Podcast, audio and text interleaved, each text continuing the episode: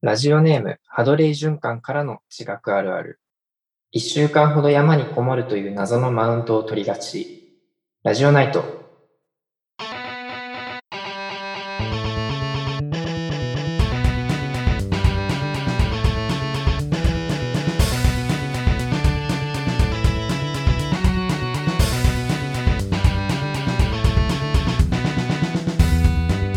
こんばんは、ミルキーと。沢城です。はい。どう も。はい。多分大丈夫です。 大丈夫ですか？大丈夫です。はい。そうだね、あの、 うん、ちょっとさっきからね、こう20分ぐらいずっと掘れてないっていう。玉城マイク変になりがちっていう。あの沖ノ島行ってきました。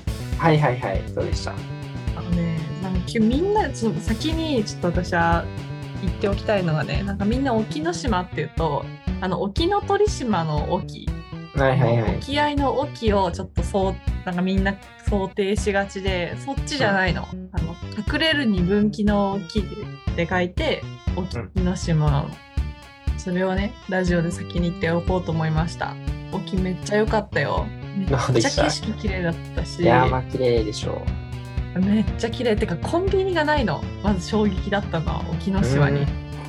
行ったらなんか売店とかなんか本当にもうおばあちゃんち来た感もうみんなの里帰り感がすごかった、はいはいはいはい。で調査も全部自炊だったのねなんかログハウスを1棟借りて、そこで1日目はなんかほんと魚とか買ってきてみんなで料理してみたいな感じでなんかその里帰り感も楽しかったし 石はね 石はゼノリスマントルゼノリスって言って、まあ、マグマの中に、あのマントルの地下深くから持ってこられた、まあマントルの破片がマグマの中に含まれているようなそういう石を取ってきたんだけどマントルゼノリスもザクザク落ちてました、海岸になんかこう溶岩の玄武岩の石がこう海岸にいっぱいあるからグレーのなんか何小石みたいなそういうのいっぱいあるんだけど、なんかそれを拾っていくとなんか緑色の石が中に入ってるはいはいのが見はえるいのはい。どんくらいのサイズの。あ、結構でっかいやつもあったんだよね。ほんと、拳3つ分ぐらいのとか、30、差し技30センチぐらいの、でかっ。超でかいゼノリスとかもあって、 30センチ観覧眼ってことそう、30センチ観覧眼ってこと。でやかっ。ばないそう。でかいねでかい。でもそういうのは、なんか、あんまりうちらの目的ではなかったの。なんあそうなか、でかいやつはみんな、ちょっと種類がなんか違くて、観覧眼の中でも。うんマグマだまりとかでできた、ちょっと浅いところでできたような観覧眼で、私たちの研究室はもっとマントルの深いところ、もうプレートの内部から来たようなやつが欲しかったから、そういうのはね、結構探すの難しかった。うんなんか色も違うんでね、でかいやつは結構黄色いの、観覧眼が。はいはだいけはい。ど、なんか欲しいやつは緑色のやつで、あそのよよく緑見がね、るやつね。そう、よく見る、もうハワイとかでなんか見る、もう緑のやつが結構少なくて、それを探すために出た感じ。結構、うんでもあったよ。いくつかはあったけど、そんなにサイズはなかった。ちっちゃいやつが多かった。っていうわけで、結局ね、東工大には100キロくらい石を持って帰りましたね。4日間で。 100キロ。え100キ ロぐらい行ったと思う。車で持ち帰るの。いや、送った沖ノ島の黒猫山とか遅れるらんキだロの石を遅れる遅れる あの配お分け送料にしてねすごさそすうがにうん配送料すごいよね絶対ねなんか最初でかいカバンを持ったらそのカバンに入れてこうとしたらなんかそのカバン持ち上げられないぐらい重くて、測ったら70キロとかあって そりゃ無理だよみたいな俺一人分じゃ感ん。になりましたねそうそうそう、ミルキー一人分を送ろうとし てた、最初。石だけで。それはすごいな。まあ、分析頑張ってくだよさいか。った。はい。あの、お便りが一通来ております。えーラジオネーム、池沼メダカ沼。こんばんはいつも楽しく聞いています。第2回放送の化石オタクの会でえー出られていた内山圭さんが北海道に化石採取しに行ったとのことでしたので、またゲストで呼んでいただいて化石愛を語ってほしいです。えー第51回の意外学がめちゃくちゃ面白かったので、もっと聞いてみたいですと。おお、ありがとうございます。ありがとうございます。あの、もう一個ね、あの、解決してほしい議題募集っていう方にも回答していただいたんですけど、それはまたね後日というこ後と々で。ね。ううんん。あの、内山圭さん。内山圭さんね。 今なんか印象がしそうだけど。うん、内山圭さんね。あのーまた化石オタクの会やりたいよねっていうや話りをた定い、やりた期い。的にしてるよね。 してる。したまま1年経ったからね。そうね。なんか一回その1周年記念というかの会があっうんて、で、またちょっと1年ぶりに化石オタクやってもいいよねみたいな雰囲気が一瞬ポッと出 て、ポッと出た。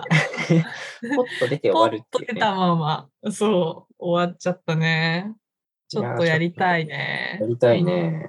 呼んだら絶対無限に喋ってくれるはずだからね。そうだよね早口で。うん。ちょっと、やりますか化石オタクの 会。やろうか、今度やろうか。まあ、印象終わりだから、9月。でも9月は、俺が忙しいな。ラジオ撮ってんのかな、そもそも。 こんなにいや、ああの、も収う録の収中録で間発ね表がね、あ9あ、月そうになあんだっ。て、そのせいでなるほどねちょっと多分ね、生きてるかどうかわかんないですけど、生きてるかどうかわかんない、それ は。そんな化石の話してる場合じゃないかもしれない。本当 よ。本当そうよ。うんまあまあ、そうだね。気がね、向いたらうんやりましょうか。はい。あと、医外学面白かったっていうのは、うん。ちょっとよ嬉かしいっなた。じゃん。 ねえ。あの、特貫工事で作った問題ですけど、特貫工事。毎回特貫工事だからうね。んまあでもやっぱ何なんか、トリビアの泉じゃないけど、雑学系の問題はやっぱ面白いよね。面白い。面白いし、ミルキーはそういうの得意だよね。そういうのが好き。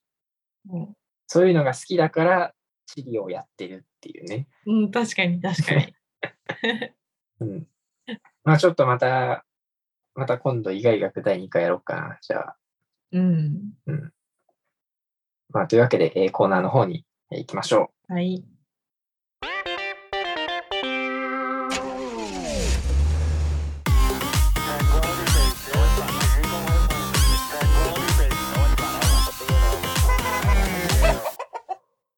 世界魅力発見。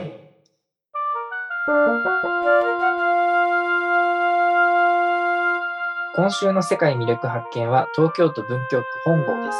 ミルキーの私生活をもとに本郷周辺での休日の過ごし方を紹介します。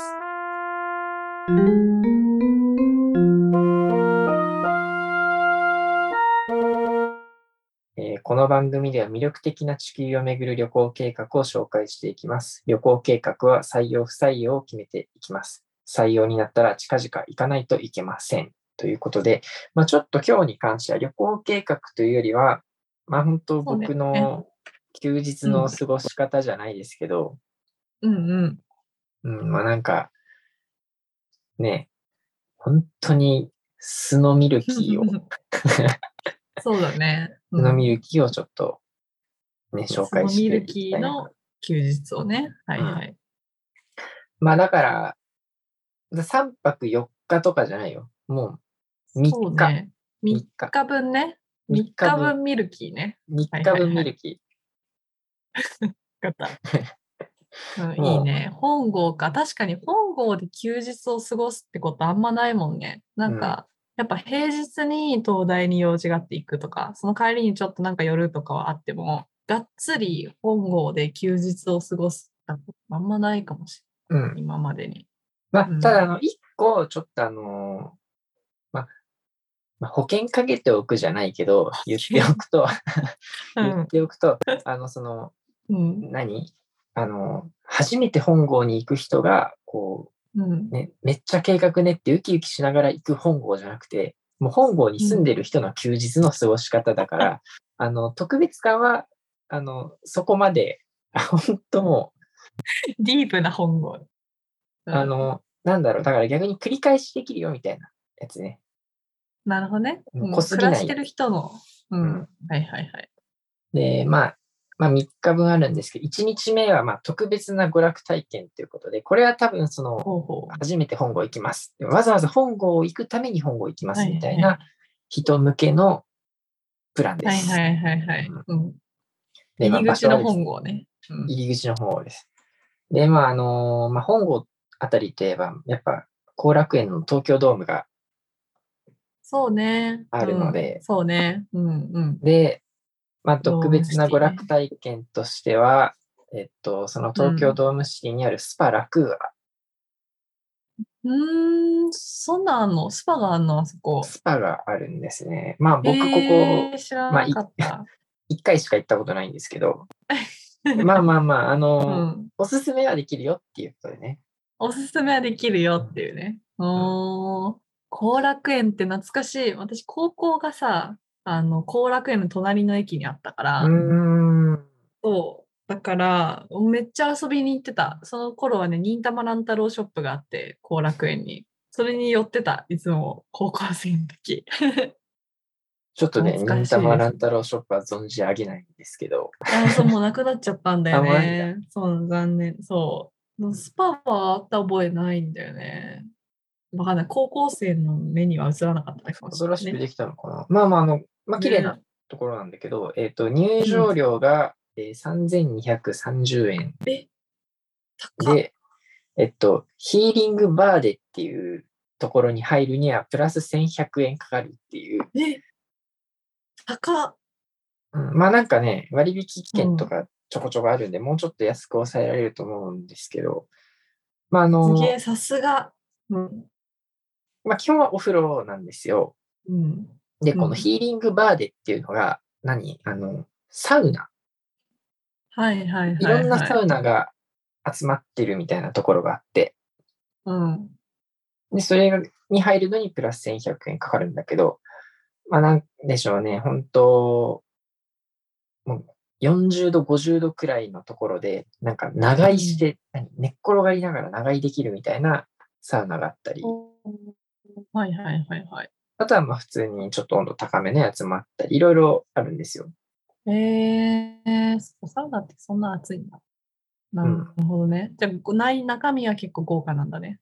結構ね、10え個ーくらいサウナあるのかな、えナーサウナで10個。すごで、えーそれではここで問題です、い。はいえ。ー ミルキーが一番テンションが上がったサウナは何でしょうかだねー。 えあ、これはまああ三の、択とかでもなくね。うん筆記、筆記問題ですね。まあでもあの、筆一記問言題で、ね一言えでま言うと、うん、え、サウナだよね。サウナの中で。まあだっけサウナって書いてありましたね。 サウナ。え、何サウナかってことうん、何サウナじゃあ、鮭と一緒にスモークされるサウナ。燻製ミルキーの燻製サウナ燻製。残念。えーあの正解はですね、クールサウナっていう。クールサウナ。うん涼しいんだ。へこれねえ。確かほんとね、10度以下くらいのえ、寒い部屋だっね。た気がするんだけど、その他のサウナ入って汗かくじゃん。うん。あの、俺俺、基本的に、ああーの、暑がりだから、確かに。そそもそも暑いところがそんな好きじゃないっていう。 じゃあなんで行ったんだって話なんだけど、まあ、があるから、そのクールサウナに入った時のあのひんやり感、うんあれはねなるほどね。ものすごくテンションが上がってね、なんならずっとそこいたもん。へー 寒くない逆に。まあずっとそこいまあたまあら。まあ。まあ寒いっちゃ寒いんだけど、うん。暑いよりはいいだろうっていううん。やつでね。まあでもトータルでね、ねえでも、4時間くらいいたかな。すごい。じゃあなんか相当健康になってそうだね、なんか。もう代謝もね。だから一回全部俺の、俺の体液は入れ替わったからね、一回。もうあれでもう全部。あそこでね、うんす一べて回分新しいミルローキテーーにシなョっンしててるから、よ。新鮮なミルキーになってるから。笑えるうん。そっか、やっぱすごいな、都会価格だよね、3000あ円そうとかねだって大きだからい気軽には大行きいにけあっないたけど。やつとか。そうだよね。うん。で、まあ、あの、肝心の食事なんですけど、うん。あのーまあ、これはもう、あの、東京ドームにいろいろあるんで適当に食べてください。 はい。いっぱいありますね。うん、いっぱい行あったるこんとあで。ります、いろいろ。うんあ、の、ちなみに僕が、あの、うどん屋さん入って、はいはなんいか。、冷やし豚ラー油うどんみたいなやつ食ったんですけど、ほうほうほうあのうーんそのラー油の汁が服について、えー服が三軍落ちしたっていう、うん三軍落ちしもう三軍ですよ。痛手じゃん。しかも、あの、サウナ行く前に食べて、うん。です。サウナ挟んでからの洗濯だったから、よりね、あのシミが落ちず。あー、ダメもかう。これは三軍ですね。悲し いね。まあ、ミルキー白い服よく着てたからな。そうね確かになりそう。黒は光を集めちゃうからね。あ、そうね。熱くなっちゃうもんね。熱くなっちゃうかミルらキーのね。なるほど。そういう意味だったんだ、あれ。そうそうそう。アルベドの問題だ。 1日目の本郷遊びです。はい。はいはいはい。で、まあ、娯楽はもう、まあ、ほぼここまでと言っていいでしょう。で、2日目、3日目に関しては、あの、リアルな俺みたいな。リアルだね。うんう んリアルなミルキーで。リアルな。ははいい。。で、え2日目のテーマは、えーランチからの食材買い出し。はいうん。なるほど、なるほど。うんもうリアルでしょリアル超現実感。 日常感溢れてう。ますけど。日常感です。で、まあ予算ランにチ関しては、あの、ランチが1100円。うんうんうんうん、で、えっと、まあ食材、だプラス食材代みたいな、あの、いろんな食料品代ね。ですよ。で、お店ね、これほんとね、ちょっと具体的な名前、あんま出したくないんですよ。なんであも人う気出たら嫌だから。もう、キーさんですかって言われちゃうかもしれないよ。もう個人経営の、うんほんとこじんまりしたお店で、いつも混むんですよ。あーえーそうなんだ。うん。でも、あの、まあ、言っちゃうと、もう言ほんとここだけの話を。まあじゃほんとあ、名前だけ隠した。 あ、じゃあ、ふふんふふんふふんふふんっていうね。わかんない。どういうとこふふんふふん っていう、まあ、あのフラン、うんフランス料理、フレンチというか、え料理なんだけどまあでもあの、ー、こんな高尚な。うんまあ、フレンチっつっても、なんかもうサラダ、えー肉料理、ご飯、スープがもうワンプレートで出てくる。ほうほうほそれが1100円。だからこれ1100円、あうのん平日だけの価格で、休日は1600円なんで、行くなら平日おすすめなんですけど、ううーこんこはね、なるほど僕がちょっともう通い詰めてる。へえ、なんとでころでフしてランス料理を通い詰めるって、なんかいいきなりなんか高尚な大人になっちゃいましたね、本当に。いや、でもそんなね、あのうんー、格式ばったところじゃないのよ。あ、そうなんだ。うん、本そ当うじゃないフランス料理、確かに。なんかア見ッてみたいトホームな、だから家庭料理寄りの感じだよね。へえ、面白い。っていうところでね、よく食べてるんですよ。で、あ、あの本当に、なんか、あ、これいいみたいなやつは、ちょっと自分で作るっていうね、えー、そん なにすごいなぁ。くらい、ハマってるお店ですね。えー、楽しそう、なんか。なんかどういう料理なんですか、うんた例えばね、まあ、サルティンボッカーっつって、ほうほうあ。の、政治っていう、なこ香辛ハーブ政治っていうんうハーブがあって、それ、なんか豚肉、政治、あと生ハムみたいなうーん。のが、まあなんかフランスの家庭料理であるらしいんですよ。それハ、マって家庭料理でも食べる。うんうん。あとはもう単純に、まあなんか、う豚肉グリルしたとか鶏肉グリルしたとか、で、それになんはかいはいは何いかしらのソースがかかっててみたいなうん。やつで、来るよね。しかもね、量が結構多くて、うん。そんえあそんな行くみたいな。へ え、それで1000いくらっていいね。千なんぼなんで、これは割とお得でね、うん。うん学生価格。ただあの、個人的にはご飯もっと欲しいなっていうのがあって、ああ、なるほどね。うん。ご飯あのそのご飯おかずが多いう分、ん。ご飯もっと欲しいの。ただなんか、あの、ご飯大盛りでっていうのはすごい言うの恥ずかしくて、なんか、フレンチでご飯を大盛り確かに。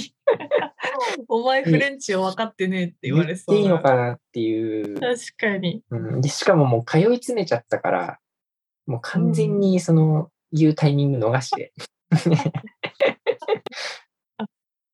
そのね、あの1回目初手で、その、ここってご飯大盛りとかあるんですかねっていう会話をやってたら、確かに。ね、い行きやすかったけど、もうね、何十回通っといて、 ここにこ来んな回やてってんのか。大盛りデビューっていう、うん、まあ確かにね。そこのね、難しちょいっとかも恥ず。かしさで。今更。うんなるほまあど。とりあなえるずほど。それを、うん。ランチを食べると。はいでまあはいはいはい。買い出しに関しては、まあ、どの店を紹介するかちょっと迷ったんだけど、あのーまあ、安くて近いっていうので、えっと、まあ、3つあって、ダイエー、スターフルーツ、トリクマっていうこの3つのお店を、ほうほうほうほもうう。ほぼ同じ、もう隣り合ってるところにあるんだけど、ええそうまなあ、んだダイエーに関しては、まあ、普通のあうの、んうんよく聞くダダイエーイねエーですよ。まあ、安定の、うん安定の感じ安定ので、スターフルーツに関しては八百屋さんなんだけど、うーん、いいじゃん。八百で、屋野さん。菜以外も、なんか時々めっちゃ安いやつが置いてあるみたいな。はいはい。はいフルまあメロンみたいな。あの、なんかパスタとそういかう、あもう野菜以なるほ外の。どね。はいはいはいはい。ちょっとスーパーマーケット化ちょっとした八百屋さん。よりの野菜、八百屋さんみたいな。なるほど。鶏熊は、あの、鶏肉屋さん。ああ、まあなるほど。鶏肉と、あと、まあなんか焼き鳥と、あと、まあ、鶏関連の弁当とか、売ってじゃるとあ、こそろれなは肉を買いに行くときに行くの。まあ、鶏肉だね。そっ鶏か肉オンリー鶏肉か。鶏肉オンリーええで、まあ、豚そう。うん豚とかはね、あの、肉のハナマサっていうところで買ってたりするんだけど、ああ、はいはいはいはい。まあまあ、それは置いといだかてら。そうだよね。東京って大変だよね。そのスーパー少ないじゃん、やっぱ。そう、しかもね、あの、そうんだよねなに大きくないのよ。そうだよね。う。うんん。なんかこう、専門店みたいなのが多かったりして。まあ、ここで問題です。はい。えー鶏肉や鶏熊でテンションが上がった理由とは何いや、まあ、ミルキーのことだから、うん。なんか、ポイントを貯めると、なんか、鶏肉がついてくるみたいな。あー、そっちのパターンね。そう。か、うん冷えてる鶏肉。冷えてる鶏肉。冷たいものが好きだから。あいや、まあ、ポイント系。うんーポイントうん。ポイントでいきますかうん。 残念。まあね、あのね、視点が非常に良かった。あ、本当うん。あの、正解は、初が売られている。初か。うん、うん。初。え、あの、なんかびっくりしたんだけど、初が 100g70 円で、ええー、初ってなんだっけまあ、心臓、ハート内。臓あ、うんはいはいはいはいはいはいはい。で、なんかえーやっぱ、すごい。結構安かったから、ああ、なるほ買っど。ちゃって、うん。焼き鳥にして食べるっていう、ええ家でフライパンで焼いて。もうあのグリルでちょっとあのすあ、グリルでか。あグリルで焼けばいいのか。うん。焼き鳥をね、堪能する。え、 20なんか楽し そう。なんか行動の楽しさみたいなのあるね、ちょっと。うんそれ一人でやってんのか。なんか楽しそうだな。いい ですよ。いい生活じゃないですか。まあ、実家でも焼き鳥は作ってたけどね。うーん、なるほどね。まあでも、ハツはね、ちうょんっそとう出会ってなかったから、うん。ちょっとね確によかった見たことない。ううまあこれーん。がなるほどね。 2日目。 2日目。ランチからの食材買い出し。はいはい。で、まあ、最終日3日目。これはね、あの、テーマは、利他の精神と利己の精神ということで、もう他人に優し く、自分に優しくっていう。はいはい。なるほど。で、 まあ、あの、もうこれに関しては、もう何度も、だから俺が一人暮らし始める前から、ぼちぼちラジオで言ってきた気がするんですけど、あの、献はい血っはい。てからの寿司っていう流れ、あー、献血のこの流れ話よくしてたね。はいはいはいはい。で、まあ、家から一番近い献血ルームが秋葉 F 献血ルームっていうところで、ううんん。まあここ、まあ、献血ルーム知ら自ん、体知も、らんけど。まあまあ。あまあ、あの、横浜にあった献血ルームと、まあ、同じ感じかなっていううーん。感じなんですけど、えーそれではここで問題です。はい。秋葉 F 献血ルームでテンションが上がった理由とは何 だろうな。なんかもらえる、やっぱ献血ルームだから、なんかもらえる系だと思うんだ。前は、なんか、なんかジュースもらって喜んでなかったっけあまあまあ、あの、献血ルームってあの、基本的に無料の自販機が置いてあって飲み物飲み放題なんでああ、そうか、そういう、それ言ってたのか。すけどだからお寿司、お寿司10貫まで無料券をもらった。残念あいや、非常にいい線をいっています。そしいい線いっててた、お寿司に目をマジかつけたサバシロはね、分かってらっしゃる。これ実 は、実は献血に行った後のランチはお寿司です。あ、おお、やっぱそうな んおだ。寿司なんです。あの、まあ、答え先に言いますと、うんえ、ーまあ、献血するとポイントが貯まるんだけど、うん、そのポイントの景品に、献血カードキーホルダーが新たに登場していた。です。献血カードキーホルダうん、なあるのほど献血ってうん献血カードっていうのがあって、ー。うんうんうん。まあなんか、まあ、一人一枚もらえるやつがあるんですよ。で、それのキーホルダーが新たに登場したっていう。へえー、なるほど、ね。これまではあのキーホルダーはそあのれに入れれば。献血パックのキーホルダーで、ほうほう。あの、何、血抜いた後の血が溜まるパックがあるでしょ。あれのキーホルダーが出てて。はいはいで、あのでも、、全血、えうん。全血採血のキーホルダーに関してはもう全血液型もコンプリートしてたんで、ななんかもうそろそろこう別の何か出てくんないかなとかちょっと思ってたりしてたら、なんとここに来て献血カードキーホルダーが登場してたそんうで。いうことね。はいはいはい。う献血カードをモチーフにしたキーホルダーってことか。はいはい。あそうそうそうああ、なるほど。。でね、それが熱かったという。それが熱かった。うんなるほどね。献血オタクみたいになってるわけね。うん、もう評論家できるよ。評論家できるの、献血の。 もうあの何、注射のうまい下手もだんだんジャッジできるようになってきたからね。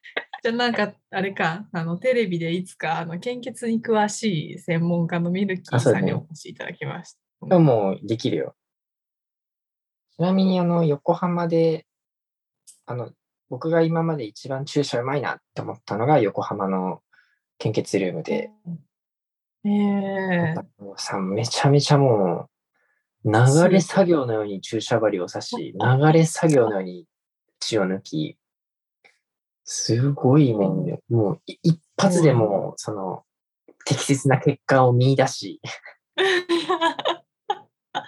すごーと思って、はいはいはい。速さと正確さと痛くなさがね、すごくてちょっと感動しちゃうっていう。おーで、まあ、献血しまして、はい。で、献血の後はもう肝心のお寿司ですよ。そうだね。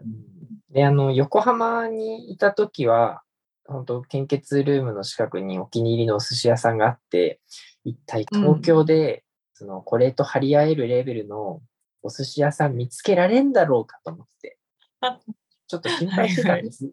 うん。うんもう、この前見つけて、おーよかっ見つけましたよ。よかったですよ。うた。んうん。で、まあ、結構食べて、この前。3500円分くらい食べて。あー、まあまあ。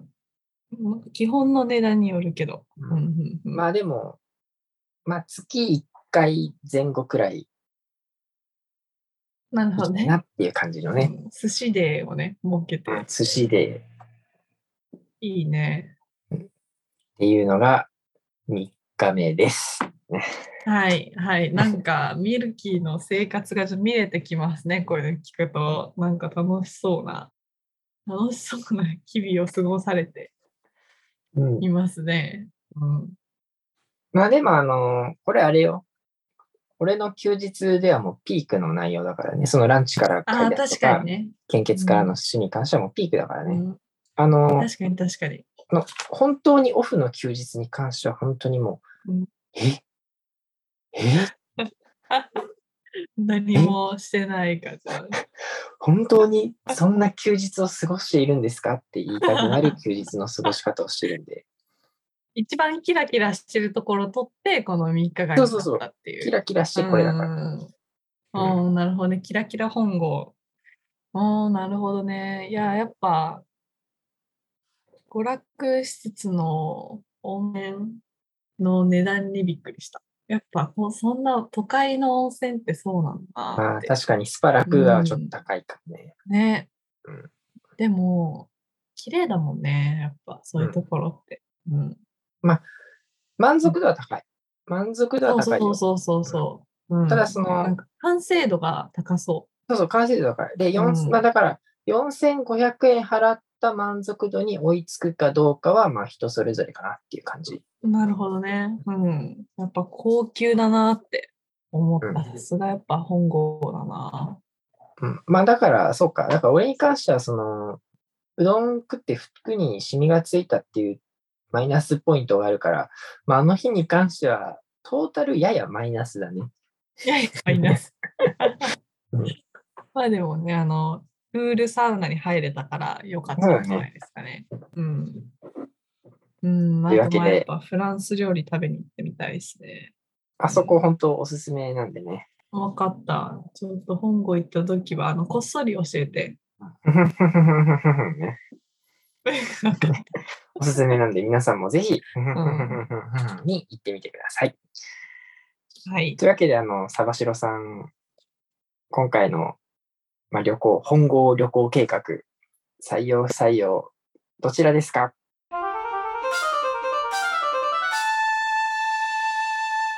まあ、これ採用ですね。おー、はい。採用です。採用です。近々、ふふふふふふふふに行きます。行ってください。行きます。あれこれ採用初じゃないですか。初っすね。おお、やっぱやっぱ近、近かったっていうの近かったっていう。でかい近近かったっていう。かっ行たっかていうのなはきゃな。非常に大きいね。うん。ぜひ、今度、サバシロさんには、に行っていただきましょう。はいえーというわけで、えー皆様からのお便りを募集しています。メールアドレスはラジオナイト .gmail.com です。また、Google フォームからの回答も受け付けております。詳しくは Twitter、アットマークラジオナイトをご覧ください。お便りお待ちしております。以上、世界魅力発見でした。